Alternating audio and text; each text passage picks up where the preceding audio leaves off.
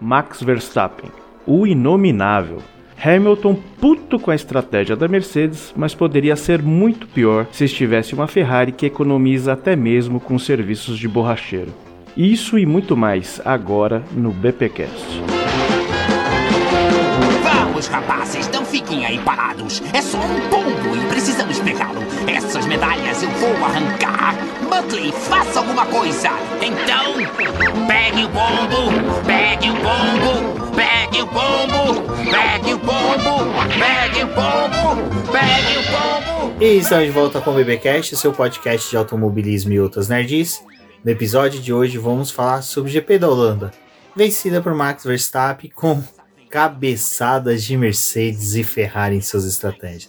Bom, e aqui comigo está a Débora Santos Almeida. Bem-vinda, Débora. Olá pessoal, sejam bem-vindos a mais um episódio do BPcast e saiba como correr com apenas três pneus e não de forma mágica como Lewis Hamilton já fez, mas em uma cagada fenomenal da Ferrari. Bom, mas antes de prosseguirmos, primeiro vamos agradecer ao Ricardo Bannerman do Auto Radio Podcast e PPT lá dos Carteiros, Campeonato Amador de Kart, que a gente está sempre falando aqui para a galera conhecer. Agradecer ele aí pela abertura fenomenal que ele deu ao nosso programa hoje, com essa voz aveludada, azeitada. Ricardo Bannerman, muito obrigado. E agora, né, Débora, vamos também aos nossos recadinhos do Paddock, que começam, como sempre, avisando nossos ouvintes aí da nossa campanha de financiamento coletivo e contínuo do Apoio, onde você pode se tornar um apoiador do Boletim do Paddock e auxiliar aí no nosso crescimento e nosso desenvolvimento. Outra forma de auxiliar o nosso trabalho é também por meio da lojinha, o link vai estar aqui na descrição desse post. Você pode comprar uma das nossas camisetas e ser identificado como um cabeça de gasolina por aí. Então vá lá, confira os nossos produtos, tem boné, tem camisetas e em breve nós vamos ter outros produtos para vocês, fãs de automobilismo, e fazendo qualquer compra por lá você também acaba auxiliando o nosso projeto. Exatamente, pessoal. Também não se esqueçam do nosso canal no YouTube, onde você pode conferir, conversar com a gente diretamente nas nossas lives, participando ali do chat e querendo se tornar um membro também do canal do Boletim do Paddock, é possível se tornar membro e também querendo aí fazer uma contribuição através do super chat durante as lives.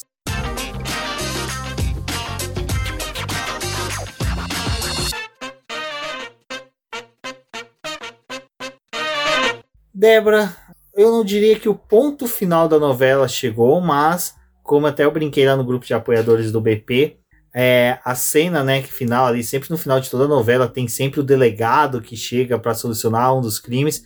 A entrada, a anunciação, a anunciação ficou muito estranho.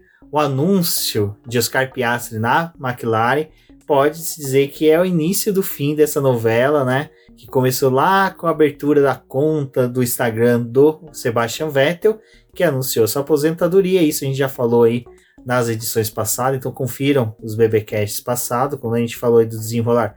Vettel anunciando a aposentadoria, Alonso indo para Aston Martin, embrólio todo da Alpine e agora Oscar Piastri, até que enfim é anunciado na McLaren. Demorou, né, um pouco para esse anúncio acontecer. Foi até interessante porque na sexta-feira, antes do anúncio, né, alguns jornalistas até levantaram a possibilidade da McLaren ter perdido é, depois que foi avaliado os contratos ali, né, pela comissão de contratos da FIA, que a McLaren teria perdido, então por isso ela não teria feito ainda um anúncio, né? Eles averiguaram esses contratos na segunda-feira antes do GP da Holanda e tinham 72 horas para poder dar um veredito para as equipes, né? E aí depois disso eles poderiam fazer o anúncio como bem entendesse. E antes é, quer dizer, entre o segundo, o primeiro e o segundo treino livre, né, da sexta-feira, a McLaren tinha uma coletiva, aí parece que ela desmarcou, falou que não, não ia ter coletiva, não ia ter nenhum anúncio, e passou uns minutinhos ali antes dos, de começar né, o segundo treino livre, eles anunciaram de fato Piastri. E agora a gente tem uma resolução, assim, pelo menos a gente sabe quem vai correr na McLaren no próximo ano, então a gente vai ter o Lando Norris e o Piastri, mas ainda tem algumas posições ali, né, do grid que ainda não foram definidas, o Ricardo ainda tá buscando uma vaga, mas em partes as coisas já estão definidas, né? Parece que também a Alpine foi condenada a pagar um valor para McLaren, o que é bem engraçado, assim. É, é, cômico, né? Porque até alguns dias ali a Alpine estava esbravejando que o Piastri era um ingrato, que como que ele tinha, tipo, apunhalado a equipe pelas costas e que eles iam querer um ressarcimento da grana que tinham gastado com ele durante a época que ele estava ali na base, também os treinos que ele fez de forma particular com a equipe, né? Então, ah, a gente teve gasto com funcionários que foram deslocados para o local, de material que foi utilizado durante esse período que o Piastri teve nos nossos carros, então a gente quer um ressarcimento. E a Alpine que teve que ressarcir a McLaren.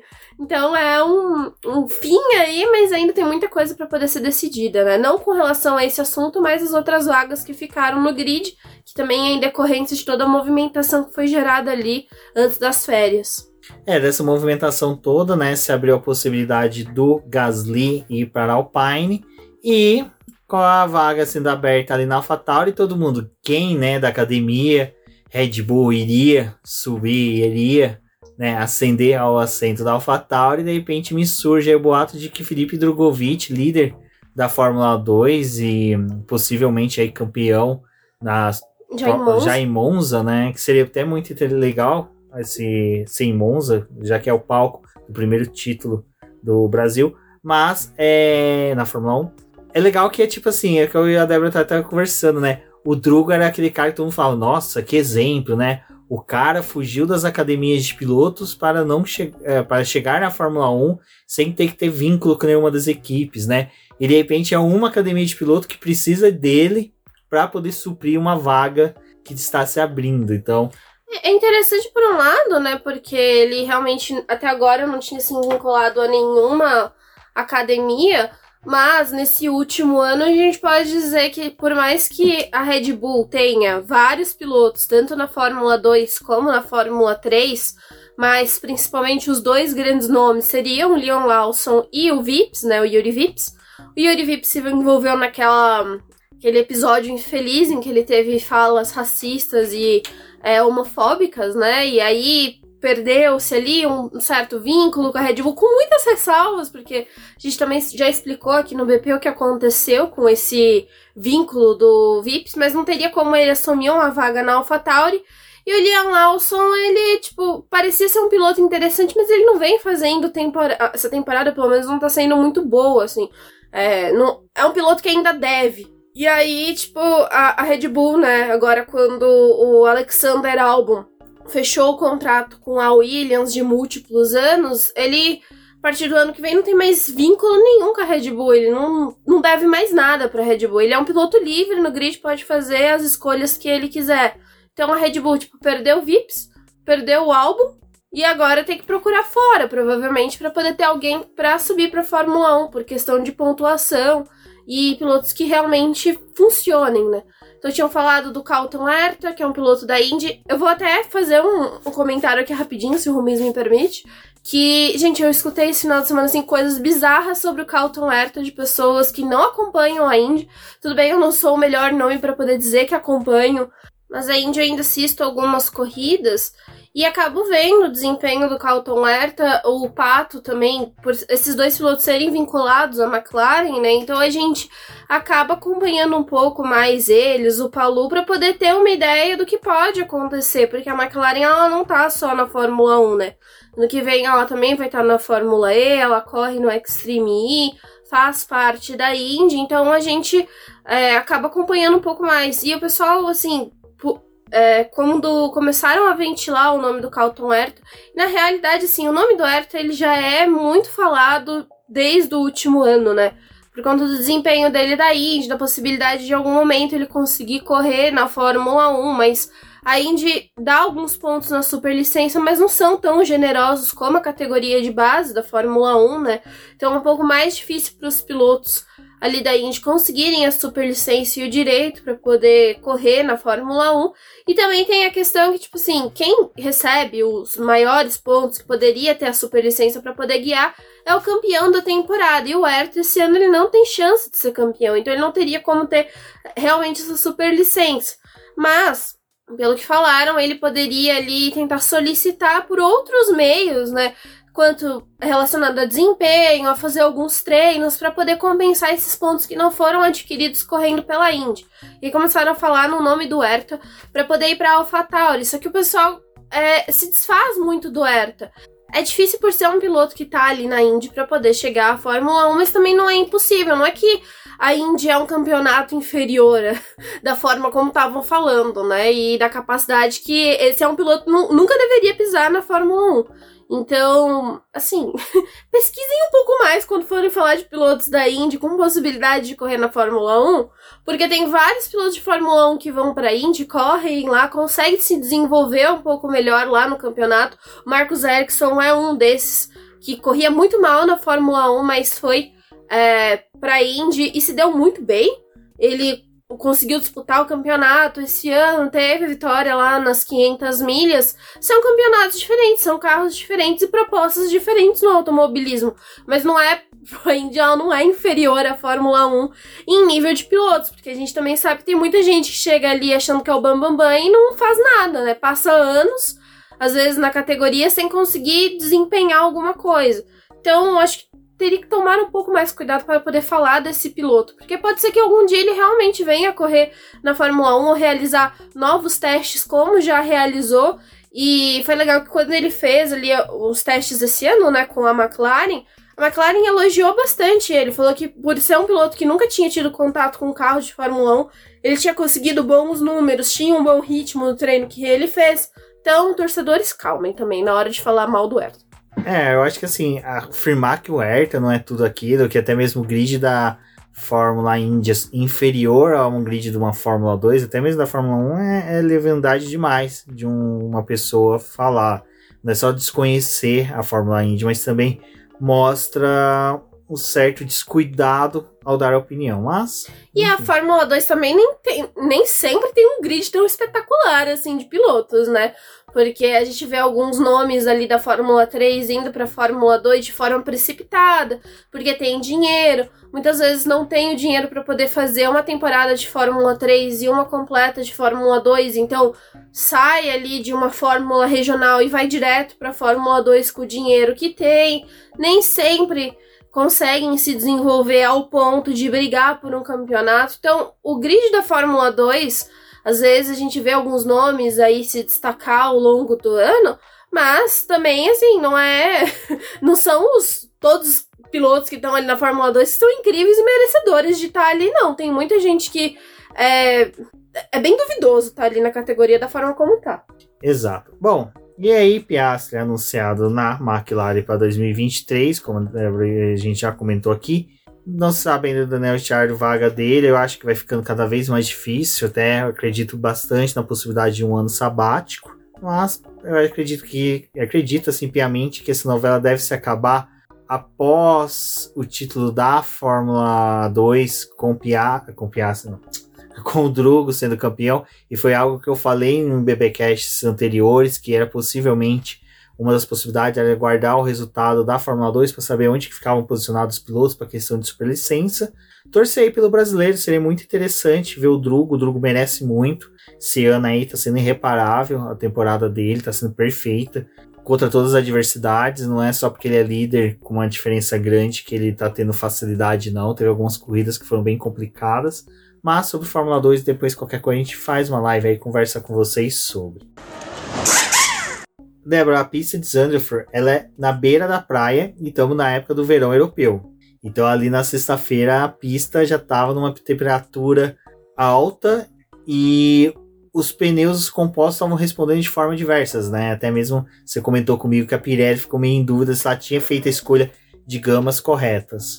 A gente tem que lembrar, né, que essa pista é localizada próximo ao mar, ali tão próximo uma praia. Então é complicado, né? Porque tem alguns trechos ali que tem bastante areia e acaba sujando os pneus, dá uma dificuldade ainda maior, porque a gente já tem algumas curvas que são inclinadas e tem a sujeira na pista.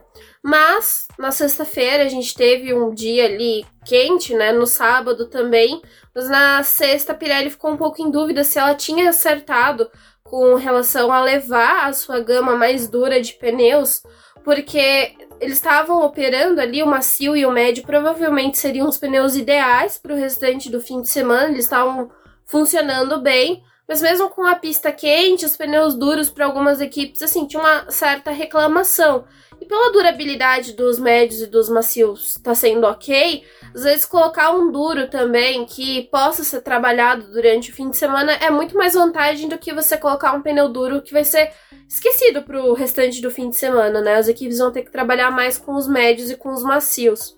Só que a gente tem que lembrar que cada equipe tem uma forma diferente de trabalhar com os pneus, não é tão simples assim. O pneu duro às vezes funciona em algumas equipes, em outras não. Também tem a variação de pista para pista. Isso é um circuito muito crítico até para os pneus por conta dessas curvas inclinadas e também da força G, porque ele acaba é, mudando o comportamento dos compostos quando você entra nessas curvas e precisa executar elas.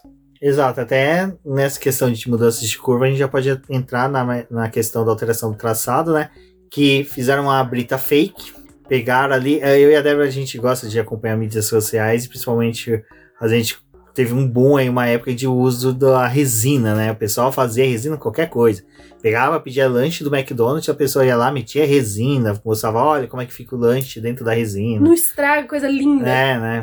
Nossa, uma coisa dantesca. Aí, Alguém soube usar a resina até que enfim, endurecer ali a brita, tornar ela uma extensão da zebra. Eu achei legal, eu achei que ficou uma ideia muito boa, porque esteticamente, pra, na hora da transmissão, você percebe que é uma diferente, porque ela fica um pouco mais brilhante, mas de qualquer forma, preservou ainda o uso da caixa de brita, que foi bem interessante também, porque a gente viu muitos carros escapando, levando sujeira para pista e começou a dar uma dinâmica até diferente nos treinos e principalmente nas categorias de base. Essa coisa da resina, ela pode até ser levada para outros circuitos, né? Nesse, essa pista da Holanda, ela foi usada como uma espécie de teste porque no ano passado a gente teve várias escapadas de pista, quando o pessoal voltava para o traçado regular, além de já ter a areia que estava cagando a pista, a gente tinha também a brita que era é, carregada com os carros. É claro que quando o carro passa por cima da brita mesmo, que acaba entrando ali naquele bolsão, né, o carro acaba grudando algumas pedrinhas ali no assoalho. Conforme o carro vai saindo para a pista, essas pedrinhas vêm. Mas esse, é, esse final de semana reduziu muito esse tipo de sujeira na pista. Na verdade, o problema que a gente teve com a pista foi outro. A gente pode até comentar um pouco depois. Mas eu achei que foi uma ideia legal, porque o pessoal ia ali até a zebra, encontrava resina ali, já sentia uma diferença com os pneus e não vai além daquilo, né? Então acho que isso pode ser algo fundamental para que é, seja melhor delimitado os limites de pista. Tipo, ser algo físico e visual, não um negócio é, que é sensor, assim, ou que tem que ter alguém chefiando uma parte ali para poder deletar voltas, sabe? Eu acho que é uma coisa bem mais interessante. E também, além da brita, isso pode ser levado para circuitos que tem, é, não aquela grama em si, né? Mas que tem aquele pedacinho de terra que às vezes os pilotos acabam usando para poder ir um pouco além, porque o carro não perde tanto desempenho. É, tem aquelas pistas que eles colocam aquela grama sintética que às vezes acaba numa determinada volta assim, o piloto sai, arranca e aí perde 10, 20 minutos do treino ali arrumando. Eu gostei da ideia. Outro problema que a Débora mencionou foram os pombos, né? Que. Pegue o pombo! Exatamente, pegou, deu muito trabalho. Gente, olha, vou falar pra vocês, viu? Em São Paulo tem uns pombos abusados, porque na minha faculdade mesmo, eles às vezes, assim, queriam participar da hora do recreio com a gente. Eu olha. acho legal que durante a faculdade você tinha hora do recreio. Hora do recreio, hora do lanchinho, porque eu só fui estudar porque eu tinha um horário para comer. No trabalho eu não tinha este, este mesmo benefício. Mas os pombos ficavam ali, assim, ó, perto da gente. Ah, dá uma bobeada, a gente rouba seu lanchinho, seu pão de queijo que você pagou 10 reais na faculdade de manhã, entendeu? Mas olha, aqui pombos abusados. Não sei se vocês viram, depois vale a pena ver na Fórmula 2, na corrida principal. Teve um momento de safety car e o pombo atravessando a pista andandinho, assim, sabe? E super incomodado que os carros estavam passando. Até que uma hora ele resolve voar, né? Porque ele se sentiu incomodado que ninguém parou para ele. Olha só que, que animal, não é mesmo? Que é o pombo. Literalmente é um animal. Mas E, e tem outro ponto, Ah. né? O sinalizador, aquele inferno daquele Ah, sinalizador, vamos gente. falar do sinalizador agora, aproveitar. Antes da gente entrar no, na classificação e no treino. Porque antes só de falar do sinalizador, será que o sinalizador foi uma tentativa de solução para os problemas de GPS que teve no TL2? O seu um treino livre teve isso, né? Quem tava acompanhando ali ficou com o lifetime aberto, viu que teve uma hora que não atualizava mais os pneus. E o pessoal passava, mudava ali quando passava pelo pit lane, né? Não, não tinha alteração. Ficava ainda o pneuzinho novo e como se o pessoal, da mesma forma que tinha entrado ali alguns com pneu médio para poder fazer algumas avaliações no segundo treino livre de volta de simulação de corrida, tivesse fazendo com pneu médio as voltas de classificação, né? Então você não fica olhando às vezes para a tela e não se mostra todos os pilotos, não tem como saber com quais pneus eles estão. Mas deu esse problema aí no GPS, é alguma coisa que às vezes acaba acontecendo sim em alguns eventos, mas é muito doido. E as equipes elas penaram um pouco no segundo treino livre para poder fazer a coleta de dados dos carros, porque quando eles perdem o GPS acaba influenciando muito na telemetria, no que eles estão verificando ali, então dá um trabalho muito maior para poder fazer o relatório daquela sessão. Bom, e agora vamos falar dos arremessadores, né? Que até hoje no Nova Twitter modalidade. Ah, o pessoal descobriu uma postagem ali que estava no Facebook, jogaram no Twitter. Até a Bia Rosenberg, lá do Telep One, retweetou, postando isso. Que um dos sinalizadores que foram jogados no treino classificatório, que foi ali bem perto da entrada, saída dos boxes, era um cara do evento, do próprio evento, própria organização. Olha que bonito. Olha que bonito. Que Então- exemplo. Exatamente. O cara jogou, teve um também antes que jogou no meio da pista, até, pô, teve bandeira vermelha, bandeira amarela, bandeira vermelha. O que que tá acontecendo? Não tinha nenhum carro acidentado, a gente costuma olhar, né? Tem mesmo ali onde tem os pontinhos dos carros circulando para ver se tem algum carro parado, algum ponto parado para identificar. Nada, de repente mostra um sinalizador. Aí, gente, que povo civilizado, né? Os holandeses. Os holandeses acho que, né, são meio revoltados desde a época que os portugueses expulsaram eles do Brasil. Porque, olha, sinceramente, foi ridículo, sabe? Foi ridículo. Acho que é, é uma coisa que a gente fala lá desde o GP da Áustria. É, não querendo, sim, falar que a culpa é do piloto e da equipe, mas ser parte, né, de que pessoas que estão envolvidas com isso são fãs, são torcedores da Red Bull e do Max Verstappen. E são organizadores da pista que E tá agora, recebendo. organizadores da pista têm que se posicionar de uma forma mais contundente, mais forte, para falar: olha, não pode fazer, vai ser banido, vai ser expulso, vocês não representam, fazer N coisas, não só uma notinha de repúdio, porque fica mal, cara, porque assim, pô, Max Verstappen tá fazendo uma das temporadas mais perfeitas, a mais perfeita dele, assim, o cara tá sendo gigante, o cara tá conseguindo um resultado É assim gigante. monstruoso, até durante, na hora que a gente for falar da corrida, a gente vai falar que não adiantava nada ter uma.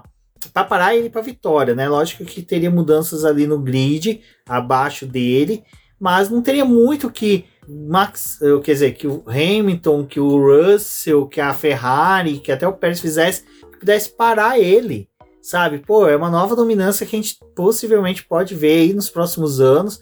É um cara que vai ser o protagonista sabe, da Fórmula 1 que daqui para frente. E quanto mais tempo se demora para ele poder bater nisso, nessa tecla de que, olha, vocês não são meus fãs, é, sabe, se fazer um posicionamento um pouco mais firme, vai dando espaço para esse pessoal fazer isso. E é uma coisa que eu falei para Débora, eu falei, pô, eu tô com receio de que aconteça isso no Brasil. Porque na Europa, todo mundo, ah, foi um fã, foi um caso isolado, vamos tirar ele. Se for no Brasil, eles vão taxar a gente como selvagem, como vândalos, como não sei o que, e o Brasil ainda perde, como até o pessoal comentou no Twitter, né? Falou, pô, será que o, a Holanda perde o mando de campo, né? Pra não poder ter mais isso? Porque quando acontece isso numa Libertadores, numa Copa do Brasil, um Campeonato Brasileiro, o time perde, né? E quando é Libertadores, ainda mais clube brasileiro, se fode bonito. E aí? Então, assim, cara, é, foi patético, realmente, você ver torcedores e. Não nem torcedores, eu já digo que fã, que fã tá sendo um torcedor, que é o cara fanático, bilolado da cabeça, e um cara de organização, cara. O vídeo, assim. Dá um péssimo exemplo, né, para que se faça. Para que outras pessoas acabem fazendo isso. Porque a gente, principalmente aqui no Brasil, né? A gente pode falar do Brasil porque é uma pista que a gente já foi várias vezes. é, quando vai entrar ali e ter acesso à pista, né?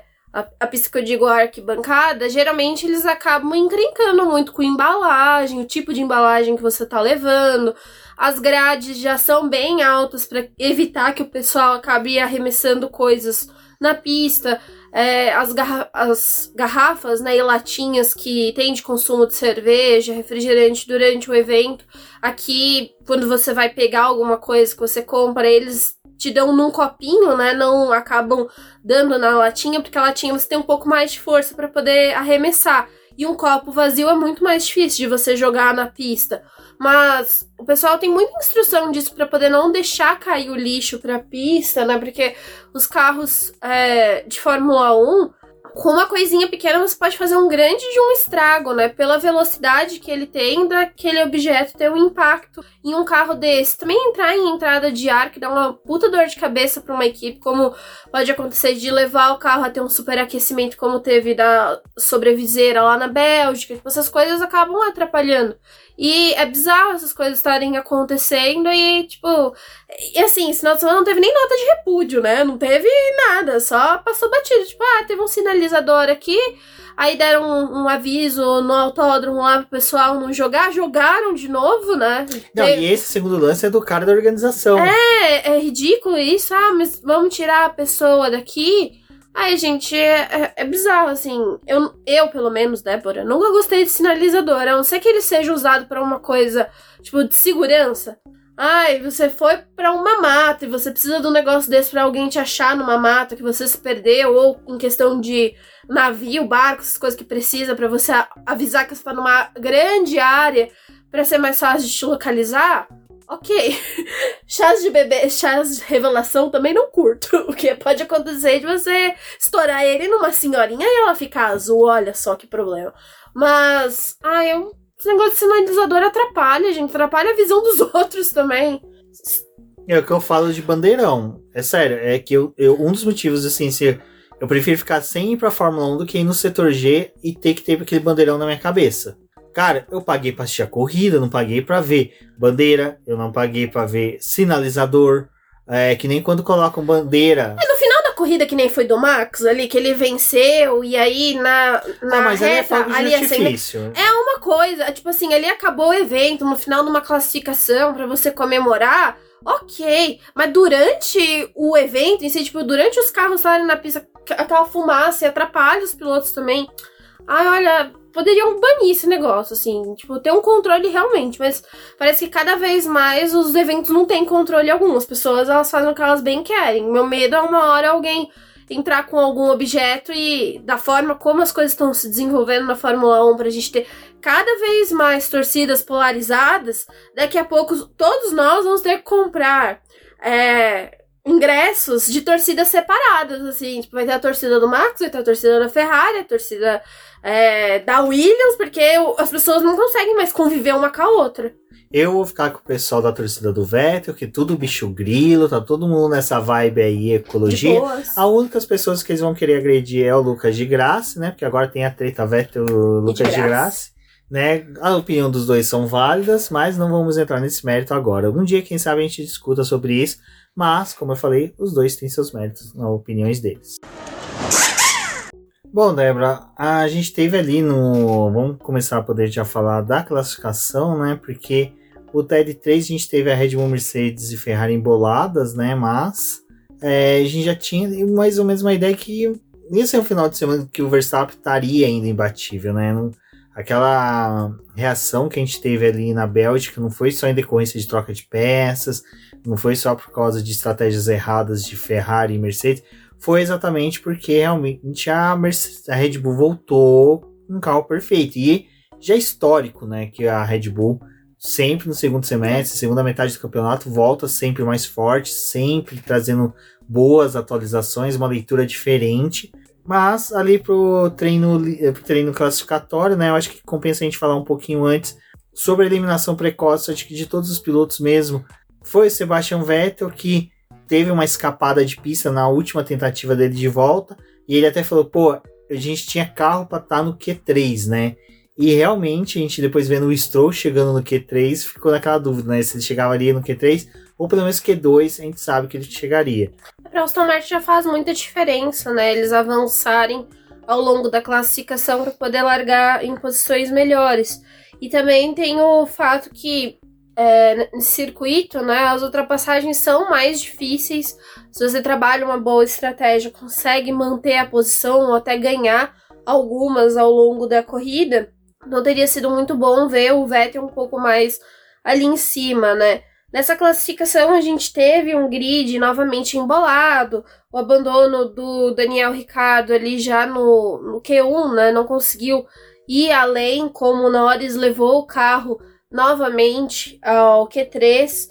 A gente teve também o Bottas sendo eliminado já naquele comi comício, não, começo de classificação. E de restante, assim, acho que a gente ainda pode destacar a performance do Mick Schumacher, né? Que foi bem diferente do Magnussen. O Magnussen eliminado no Q1 e o Mick no Q3. Piloto que também está sendo aí questionado se vai permanecer na Fórmula 1 também. É, provavelmente vai se desvincular da Ferrari, né, ao final da temporada. Então, é um outro que busca uma vaga no grid. Mas uma classificação interessante. E o Stroll, como você bem falou, né, Rubens, ele avança ao Q3, mas não sai é, pra pista, porque o carro dele acabou tendo um problema e a equipe manteve ele nos boxes. Mas não teve jeito, né, Débora? A pole foi de Max Verstappen, que superou o Leclerc e mais uma vez mostrando que aquela previsão do nosso querido bonito, né? Não, desculpa, do Matias Binotto, que falou que iria vencer as últimas corridas da temporada, não vai se concretizar de forma alguma.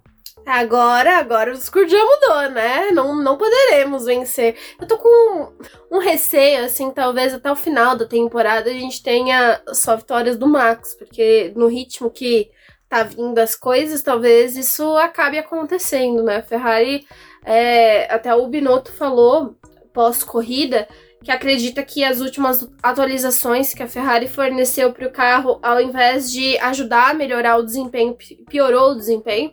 Então é por isso que a gente está vendo uma diferença da Ferrari para a Red Bull, porque a Ferrari era um carro que tinha tido poucas atualizações, mas estava funcionando bem, ainda assim com os ajustes, estavam ganhando posições, tinha capacidade de brigar em ritmo de corrida. Porém, na, depois que voltaram das férias, ali no último pacote que foi introduzido, isso não tá é, funcionando muito bem, então talvez eles precisem até retroagir um pouco nas atualizações e tirar algumas coisas que eles estão usando no carro para ver se o desempenho melhora. Isso é preocupante porque agora a gente tem só mais sete corridas, né?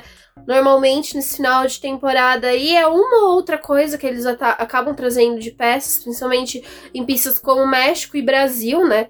Que tem as suas características particulares. Agora a gente vai ter a volta de Suzuka, também vai ter o retorno a Singapura, que é uma pista bem interessante.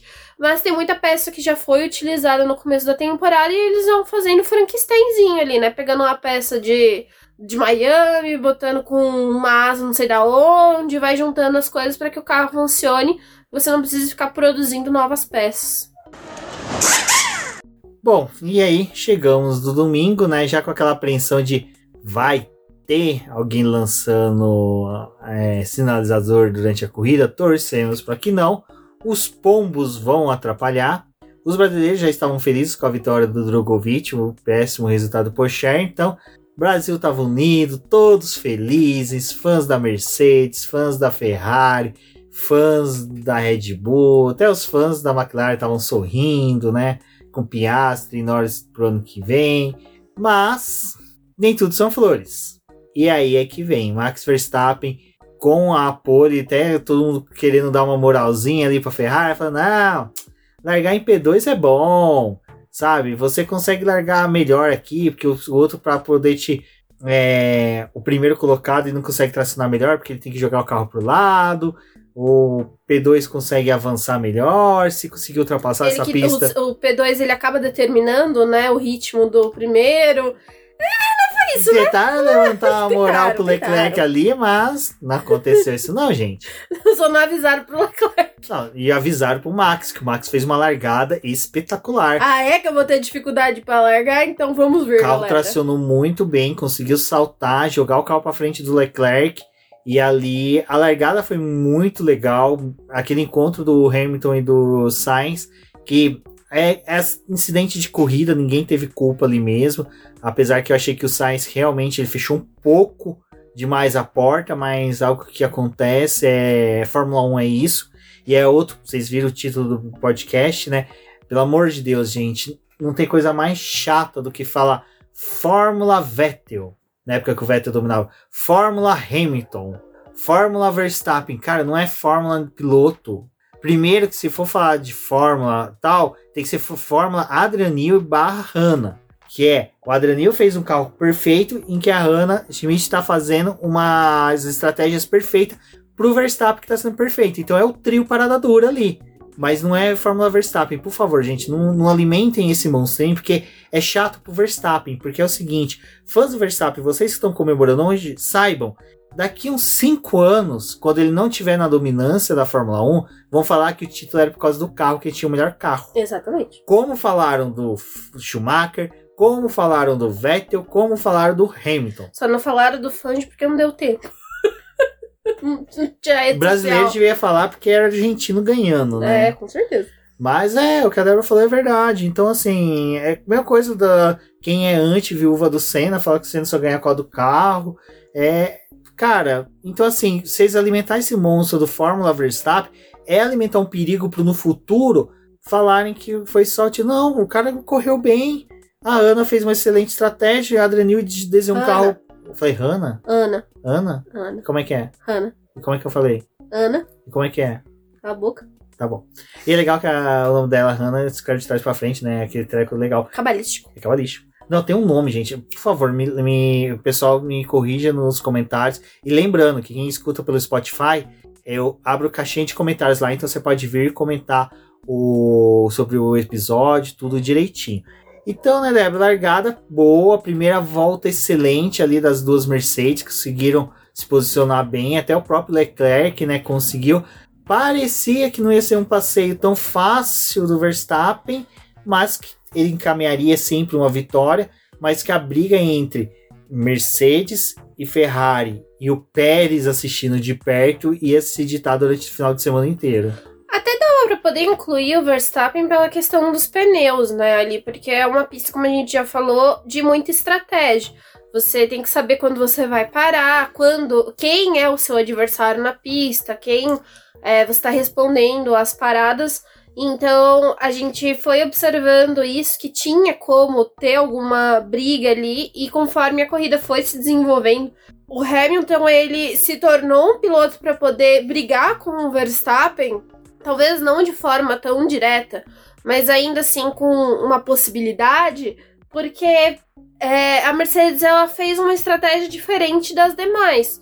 Quando o Hamilton decidiu é, os pneus ali, o Hamilton, né, ir pro Russell na largada, eles usaram os pneus médios, que foi diferente do que o pessoal tava apostando pro começo da corrida, né? É, a grande maioria do grid largou com os macios para poder ter mais aderência. A janela de operação deles ali era um pouco parecido. Pirelli também tinha é, meio que simulado uma estratégia de duas paradas, mas só usando os pneus médios e macios. Mas o pulo do gato da Mercedes foi usar os pneus médios e ter um- uma, um- uma janela ali para poder operar de uma forma melhor que a própria Ferrari, porque a Ferrari ela andou bem com os pneus macios, mas com os outros compostos ela tava com muita dúvida se eles iam funcionar no seu carro, né? Então, o Leclerc ele até usou o pneu duro, né? O Sainz também teve é, o pneu duro adicionado à sua estratégia, mas foi um composto que não rendeu nesse carro. E aí vem a questão de quando que a, a Mercedes ela ia fazer a parada e como que ela ia proceder. Porque ela largando com os médios, né, ela tinha a possibilidade de fazer uma estratégia em que ela avançasse para os macios, fizesse uma segunda parada, mas ela foi para os duros. E aí, nesse momento, é interessante porque a Mercedes, ela tem muita dificuldade com os pneus duros por conta do aquecimento. É, quem assistiu a corrida ali viu que a pista estava nublada, né? Foi um dia nublado, apesar da temperatura da pista estar tá quente. É, era um dia nublado, então acaba afetando também o desempenho dos pneus.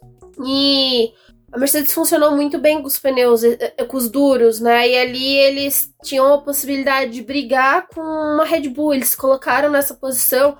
Ferrari também cometeu suas cagadas, a gente daqui a pouco comenta sobre isso, que deu a chance para que a Mercedes avançasse. Então, ritmo de corrida da Mercedes perfeito com esses pneus.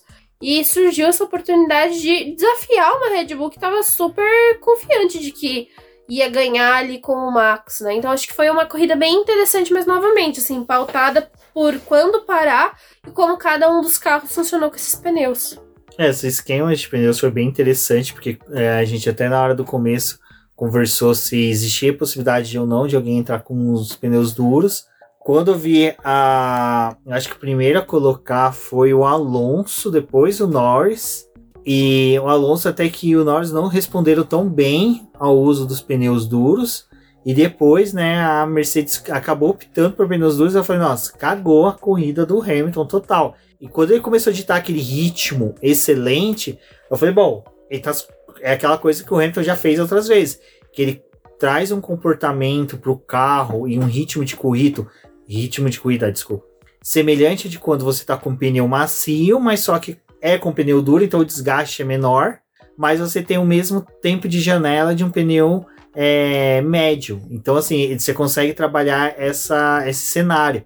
E foi isso que ele fez. E eu falei assim, cara, pode ser o dia da vitória do Hamilton, porque se ele conseguir perpetuar esse ritmo até o final da corrida, e até com mudança de compostos, comparado com os demais pilotos, ele pode brigar pela vitória. Mas, infelizmente, né, queria o destino que não fosse dessa forma brilhantismo da Mercedes acabou da mesma forma que começou, né? Com os pneus. Hamilton é, vai se avançando a corrida, então é uma pista também que um safety car acaba ditando as paradas. Primeiro o safety car ele aconteceu pelo Tsunoda. É, primeiro safe, virtual safety é, car, né? Aconteceu pelo Tsunoda e o segundo pelo Bottas e foi no segundo que Azedou tudo. Cagaram com absolutamente tudo, né? Porque o Hamilton, ele permanece na pista de pneu médio, mas o Verstappen para e coloca macio. O Russell ia pro médio, mas ele fala no rádio assim que ele tá na entrada do pit que ele quer os pneus macios também. E a Ferrari, olha só, né? Depois do Leclerc já ter perdido o segundo lugar acertaram ali em colocar o pneu macio nele para ele fazer ultrapassagem no Hamilton. O Hamilton ficou vendido, né, com os pneus médios sem ter o desempenho esperado. Não aconteceu aquilo que se imaginava, né, que é, ele ia ter uma perda no início, quando instalasse os pneus médios, mas conforme esse composto fosse desgastando, os macios também iam se degradando e ele ia ter a possibilidade de brigar com esses outros pilotos não aconteceu, ele foi jantado pelo, pelos outros competidores, né? Acho que a Mercedes, assim, é um time que. Errou. Esse ano, a gente já falou algumas vezes aqui, eles erraram bastante com fora o Hamilton, da zona de né? conforto deles, né? Aquela área que eles habitavam. Então eles têm que pensar fora da caixinha e deixou eles muito tempo tranquilos. E no ano passado também, né? A gente viu que tinha algumas corridas que era também pautada por estratégia e a Red Bull conseguia dar um nó na Mercedes, a Mercedes tipo, não conseguia mais sair daquilo. Então é, a Red Bull, que ela também foi aprendendo um pouco mais, porque foi uma equipe que teve alguns anos aí que ela não tava brigando por título, mas ela tava brigando justamente pela posição da Mercedes, né, no campeonato. Então é um time que a, aprendeu essas coisas também de estratégia. No passado acho que foi bem é, bom para esse time se desenvolver e esse ano eles estão excelentes, assim. Então fugiu, como o Rubens falou, né, da zona de conforto deles e perderam. E é bizarro porque é, a gente tem que lembrar que o Hamilton, algumas vezes, ele discute com, com, com o Bono, né? Ali sobre a, as estratégias, às vezes no final de semana. Mas tem vezes que não tem muito o que discutir, porque você imagina que, pô, tá tendo um virtual safety car, tá tendo um safety car, o pessoal que tá nos boxes tem mais informação. Então, se eles não resolveram me parar, é porque eles sabem que não tem necessidade. Tipo, os pneus que eu tô são bons, o Hamilton tinha parado tinha pouco tempo, então não tinha muita necessidade de realmente fazer uma troca, mas os pneus macios surpreenderam mais uma vez. E sim, é, talvez, difícil saber o comportamento do W13 nas próximas corridas, porque ele deu uma melhorada, né? Mas é, essa pista talvez fosse uma das melhores, assim, pelas coisas que foram acontecendo para Mercedes tentar uma vitória. Agora para frente tem pistas muito caóticas com relação à pressão aerodinâmica, com a temperatura, tipo Singapura é muito quente, então provavelmente é um carro que vai sofrer um pouco mais com com esse clima, assim, tipo, é, vai sofrer pela questão de ah, vai aquecer os pneus, mas talvez para o carro não funcione muito bem. Então a gente tem que observar e complicado isso que aconteceu com o Hamilton, assim, frustrante, compreendo totalmente o rádio dele. É, o rádio dele é totalmente compreensível. Eu vi muita gente criticando, mas, cara, é, você não espera isso de uma equipe que até o que o Totoro fala, nunca na história de nenhum esporte do mundo uma equipe foi campeã oito vezes seguidas, né? É. E fazer o que aconteceu é ruim. E pelo amor de Deus, gente, não me comp... é que nem o que eu falei na live e falei no podcast passado. Não compara a ultrapassagem do Gasly e do Ocon em cima do Vettel com a do de 2022, com a ultrapassagem que o Schumacher e o Mika Hakkinen fizeram no Henrique Bernot, se não me engano, agora não recordo do piloto brasileiro, e na Bélgica em 2000, com o que aconteceu ontem com Abu Dhabi 2021, são situações totalmente diferentes. Um absurdo comparação. E até vi pessoal que cara, entende de Fórmula 1, manja, não é o fã de domingo falando, não. Falando que era igual. Não é igual. É totalmente diversa, uma situação totalmente oposta. Então, mais uma daquelas comparações que no calor do momento são incabíveis. Bom, agora vamos falar um pouco da regularidade do Fernando Alonso, né, Débora? Que olha, mais uma vez o velhinho ali, o idoso, ó, mandou bem. 10 corridas, todas pontuando. As últimas 10 corridas ele nos pontos. E no começo do ano tava todo cagado, né? Com as estratégias ruins da Alpine, uns enroscos ali com o Ocon, e mesmo assim tá pontuando, olha só. É engraçado até mesmo, né? Porque assim, o carro da Alpine melhorou, teve uma evolução, mas o Alonso realmente está conseguindo assim ser mais consistente. Ele é um piloto rápido, isso é indiscutível, tem uma leitura de corrida muito boa. Mas é, foi legal. E é legal os encontros que tem na pista, né? O Alonso, quando ele encontra com o Tsunoda, ele encontra com o Norris, a disputa de posição são gostosas de ver. Que são três pilotos ali que, quando se encontram, sabem se é, respeitar e conseguem disputar a posição de forma é, bem assim. Acirrada. acirrada, mas com respeito mútuo muito interessante de se ver. Eu acho que esse final de semana do Alonso foi muito bom, assim. É, apesar da classificação, eles não estarem no top 10, eles conseguiram avançar, né, com estratégia. O Mick Schumacher perdeu posições, mas o Alonso ele foi fazendo uma corrida ali para poder ganhar algumas posições tanto em estratégia, mas também é, em disputa na pista. Funcionou muito para ele voltar ao top 10 e novamente, né, o time conseguir pontuar com os dois carros, porque o Ocon também, por mais que não seja aquele é, a gente não veja tantas corridas do Ocon que você consegue ver uma ação dele em pista, né? Ele é muito comiqueto, tartaruga em cima do poste, que às vezes chega ali e você fala, tipo, como você está ali, Ocon? Mas eles pontuaram. E é uma equipe que voltou, assim, para esse final de temporada, é, realmente para poder defender a sua posição no campeonato de construtores e se aproveitar de uma McLaren que tá frágil, né? Que tem o Norris ali pontuando, a gente teve uma disparidade muito grande dos dois pilotos da McLaren, mas é indiscutível que o Fernando Alonso tá fazendo, assim, os resultados dele em, em pontuação e mesmo diante das cagadas da Alpine em algumas corridas, ele tá se recuperando bem, né? Tá, tá se aproveitando de boas ações ali durante a prova poder ganhar esses pontos. Isso é bem legal. Acho que no final do ano a gente vai ter um bom, assim, números interessantes do Alonso para poder analisar. Sim, vai lembrar, né, que no Mundial de Construtores aí a Alpine aumentou a vantagem sobre a McLaren, praticamente de uma vitória, 24 pontos de diferença. E infelizmente é aquilo que a gente já falou, a gente torna até meio redundante ficar sempre falando do Richard, mas novamente, né, fora da zona de pontuação, Norris apenas pontuando. Tem a questão da McLaren ter feito cinco pitstops com ele, uma coisa meio inexplicável, mas também pelos rádios, pelas conversas que você teve, você via que realmente o Richard não conseguia uh, imprimir um bom ritmo com os pneus, a degradação era alta, então necessitava de trocas também, então ficou ruim, até difícil apurar um pouco do desempenho dele diante desse cenário, mas uma coisa que a gente pode falar aí que teve legal, legal assim não, foi até assim uma circunstância do que aconteceu de todo o envolvimento que teve de embrolos, de pit stop, tudo. Foi Leclerc indo pro pódio junto com o Russell, né? Dois pilotos que fizeram uma corrida muito boa, foram rápidos, fizeram excelente corrida. Então o Leclerc ali subindo novamente ao pódio, lógico, terceiro lugar, é praticamente 10 pontos de diferença pro campeão, por exemplo, quem ganha a corrida, então distanciou mais ainda do Verstappen da, do campeonato, mas quem ficou ali entrega na mão do palhaço foi realmente Carlos Sainz, que olha, que fim de semana desastroso para Ferrari, parece que eles escolheram o espanhol para ser, sabe, pagar todos os pecados da equipe italiana. Ai, gente, a Ferrari é todo final de semana a gente volta aqui para poder falar de uma cagada, né? E em algumas uh, é estratégia, em outras ela consegue adicionar mais um problema ao, ao checklist delas ali. O que vamos errar neste final de semana?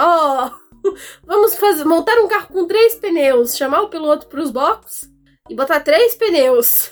Aí é difícil, não tem como defender mais trabalho que a Ferrari tá fazendo, assim, em pista. É, é ridículo o que tá acontecendo.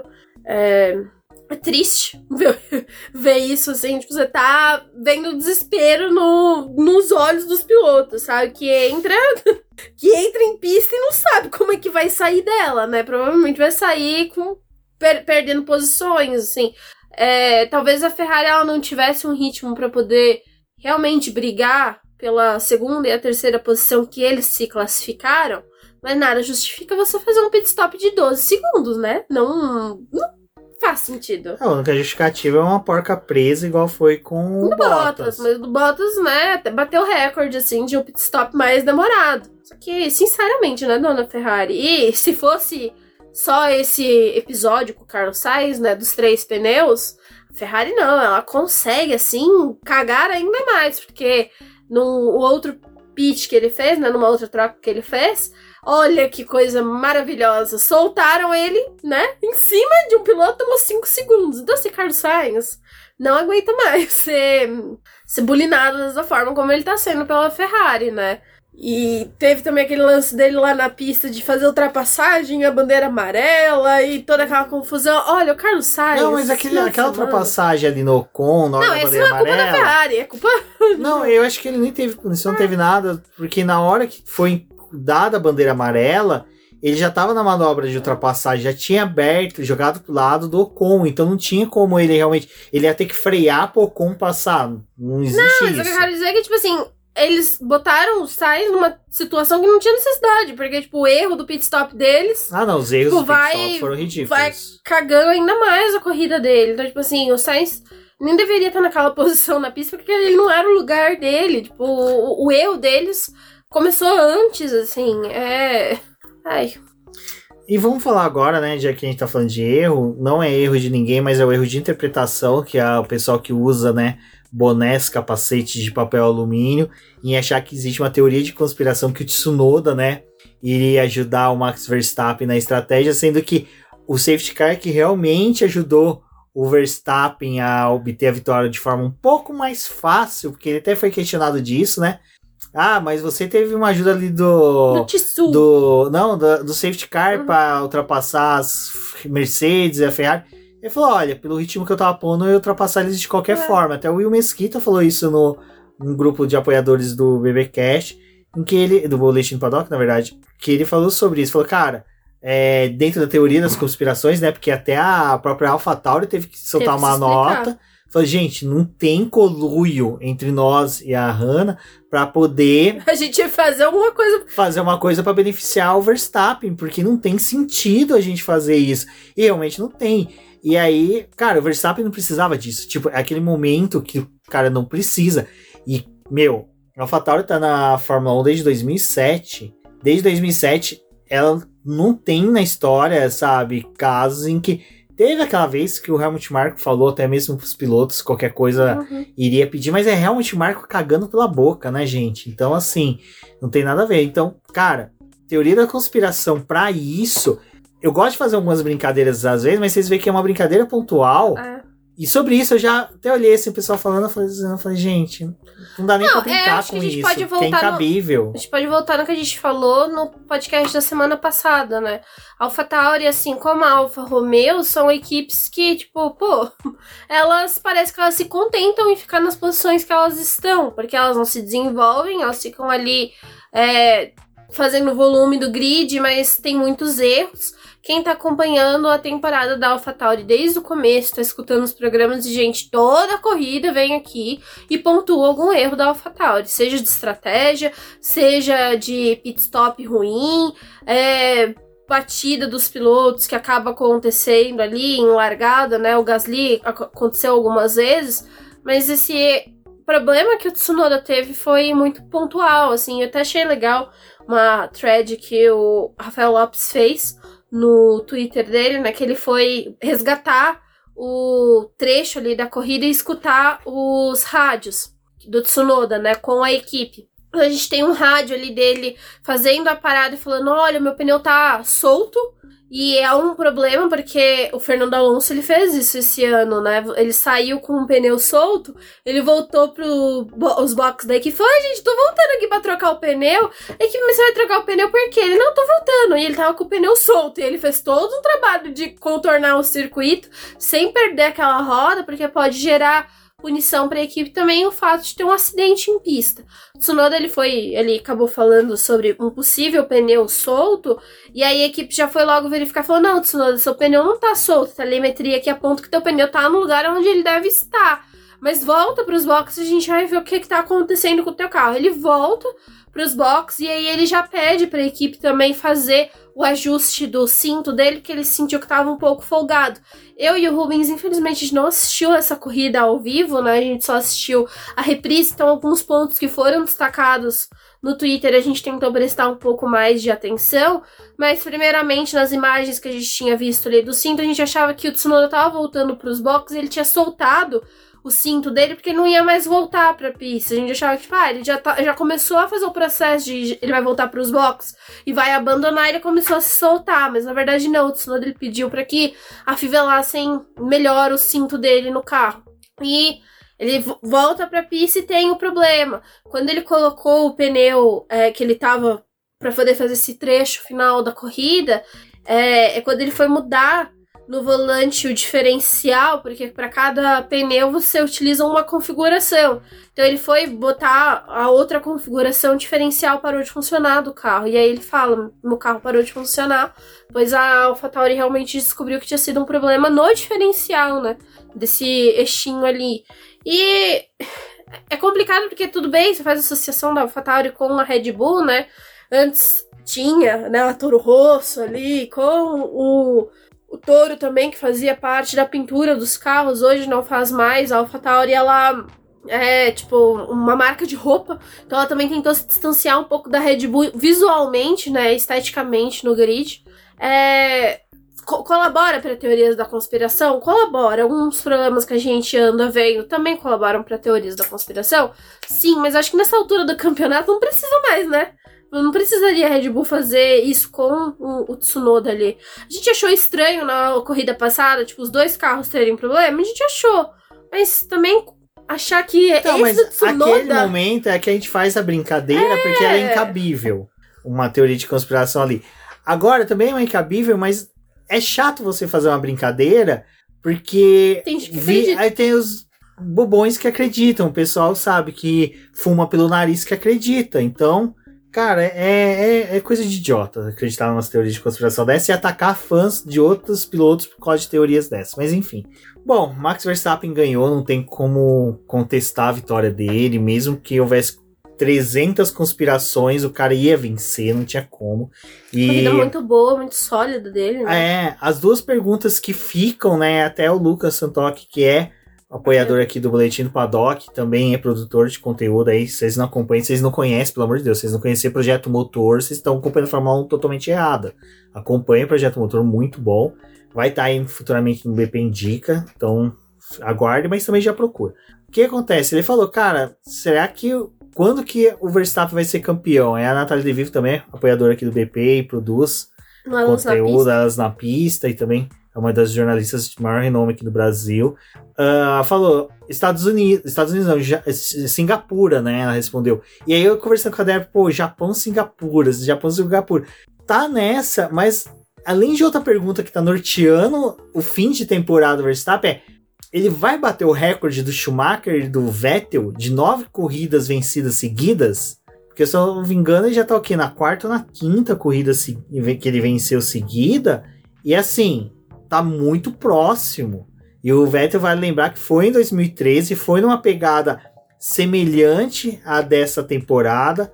É, ó, ele venceu França, Hungria, Bélgica e Holanda, é, quatro seguidas. Tem mais sete corridas Tem mais sete frente. seguidas, então ele conseguiria talvez umas 11 vitórias.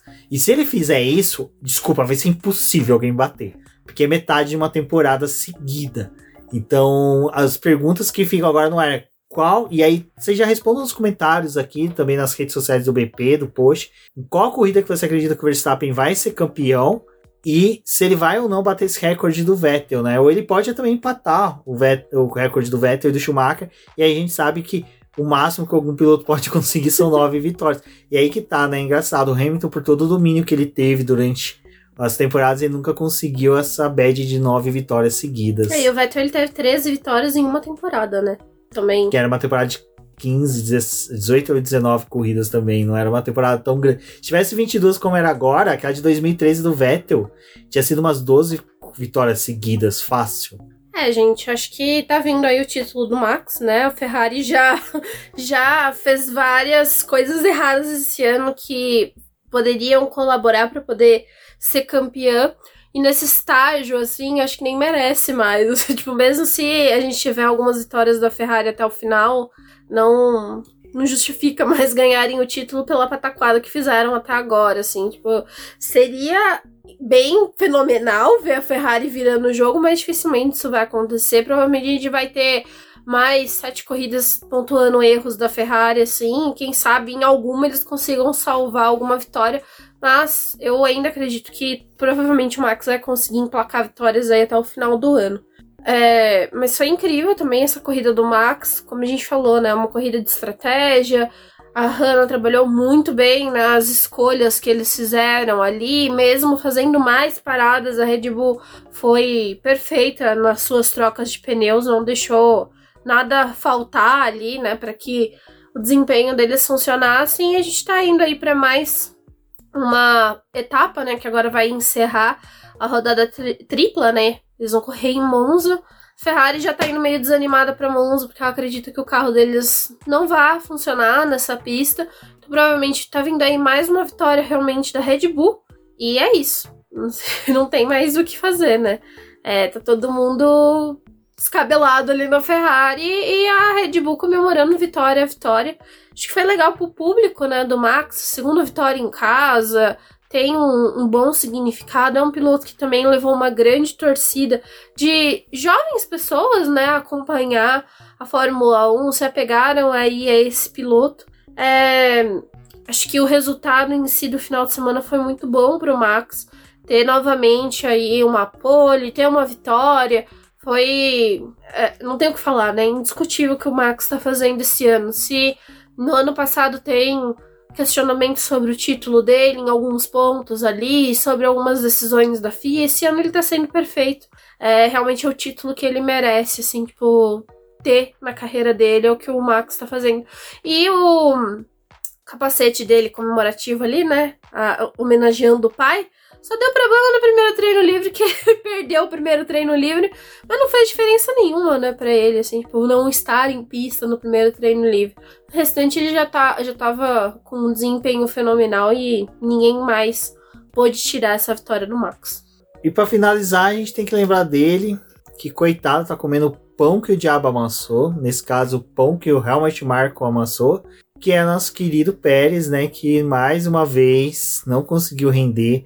É, parece que aquela coisa que no começo do ano eles falaram que esse carro era um carro que estava sendo desenvolvido neutro, serviria para os dois pilotos. A partir de Mônaco ali, parece que eles decidiram realmente focar no Max Verstappen e esse carro realmente não está rendendo mais na mão do, do Pérez. E aí é outra coisa que eu falei no podcast passado e fica o questionamento, né? Se compensa ainda a AlphaTauri existir, né? Essa equipe B da Red Bull existir.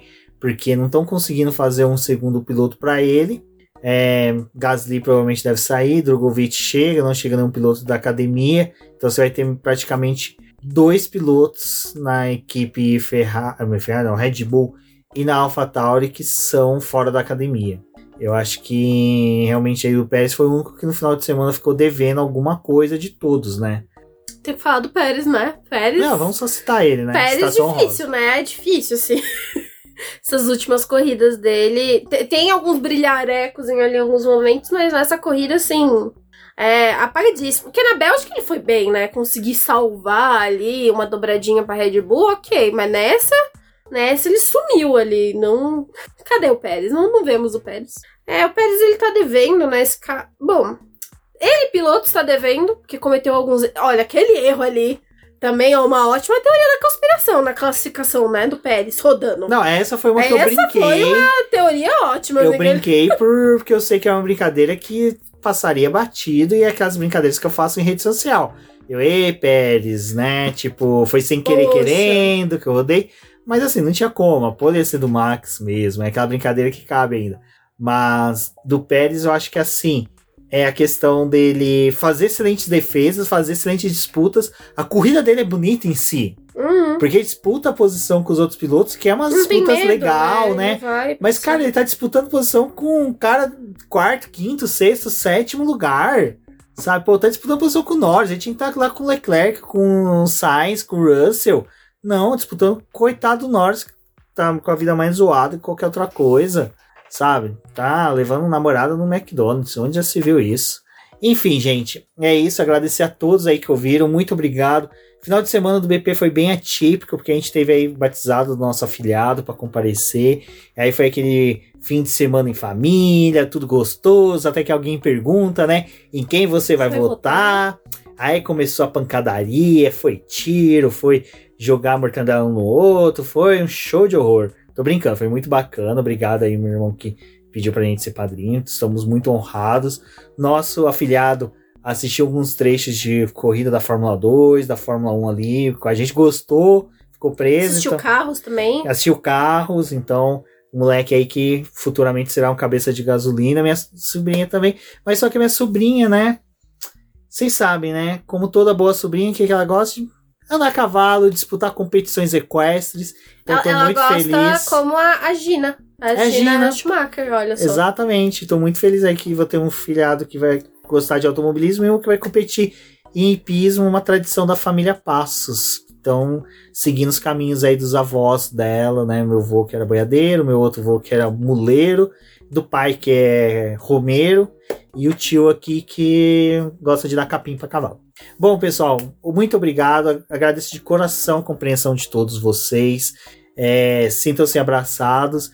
A live desse final de semana provavelmente a gente vai fazer na quinta, porque o BP tá mudando de servidor. Graças a Deus o volume de acessos aumentou tanto que eu vou gastar minha terça-feira à noite aí, aproveitar o feriado de independência antes do golpe, opa, antes da troca de servidor, para poder é, entregar vocês um servidor mais rápido, que vai poder trazer muito mais coisas para vocês. E agradecer a rainha Denise, que fez os posts pra gente, cobriu aí a Débora Fórmula final 2, de semana. Fórmula 1, me ajudou bastante, Denise, muito obrigado. O pessoal também gostou dos seus textos, então pode fazer mais cosplays meus quando você quiser. Foi muito legal, obrigado, pelo menos, assim, eu posso dizer que eu tenho ótimos, ótimas amigas, né, que me dão um suporte. A Denise é uma pessoa maravilhosa, assim. Então, gente, muito obrigado. Obrigado por terem é, compreendido que esse final de semana foi doido, que é, assim como pessoas que produzem conteúdos, a gente tem obrigações familiares às vezes, então é difícil de conciliar as coisas em alguns momentos. Não tem como também pedir sempre a família entender que a gente tem alguns compromissos, né? Mas a gente retorna aí, agora tem a etapa de Monza. Como pessoa que está aqui tentando apoiar a Ferrari, provavelmente vai ser mais um final de semana que não vamos escutar o hino italiano tocando. Olha Nossa, que só, pena, hein? que tristeza. Poxa, um final de semana na Itália. Ai, ai. Então é isso, Vamos mudar pessoal. de assunto. Tchau, galera. Agradeço, um forte abraço e até a próxima.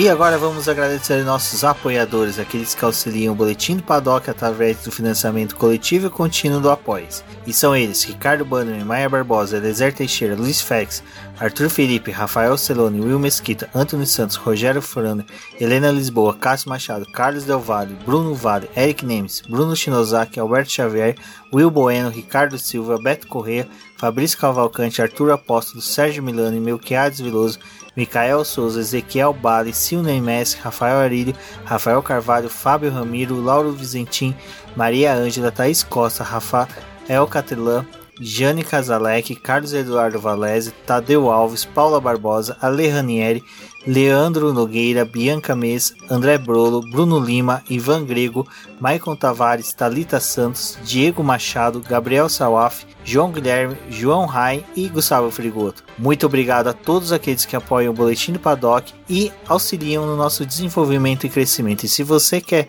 apoiar também o Boletim do Paddock, entre em contato com a gente através dos nossos perfis oficiais ou acesse o link apoia-se.com barra Boletim do Paddock e lá você terá as opções de apoio ao Boletim do Paddock. Um forte abraço e obrigado!